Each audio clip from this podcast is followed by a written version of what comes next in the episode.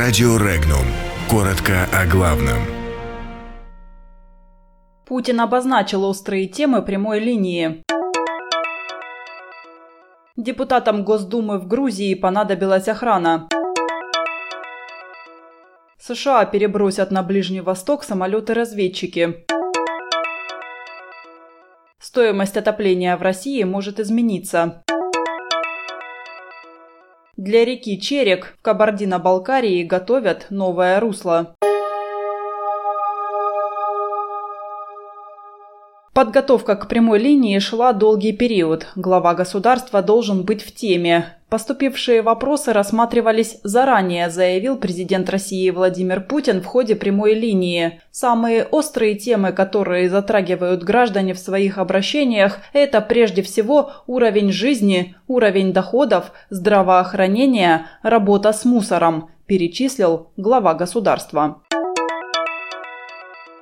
Российским парламентариям в Грузии понадобилась охрана. Об этом сообщил глава Комитета Госдумы по развитию гражданского общества, вопросам общественных и религиозных объединений Сергей Гаврилов. Он отметил, что накануне приезда российских парламентариев был распространен фейк с обвинениями его о том, что он является участником войн в Абхазии и Приднестровье, которые Гаврилов опроверг и отметил, что Россию и Грузию объединяют братские православные узы. Все переговоры России и Грузии по различным гуманитарным и экономическим вопросам находятся под угрозой срыва, полагает Гаврилов.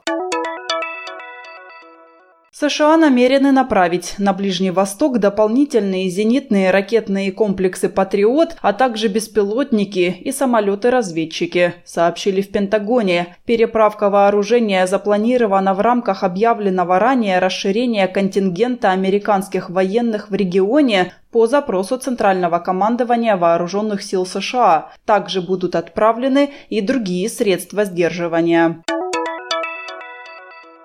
Парламентская газета со ссылкой на члена Комитета Госдумы по энергетике Бориса Гладких сообщила, что с 2020 года владельцы квартир, расположенных с первого по четвертый этаж, будут платить за отопление больше. Это произойдет вследствие планируемого изменения норматива отопления в зависимости от этажности.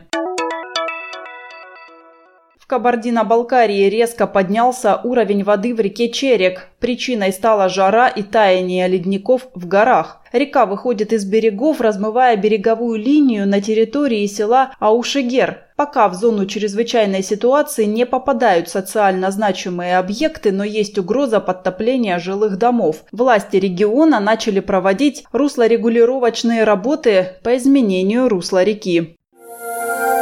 Подробности читайте на сайте Regnum.ru.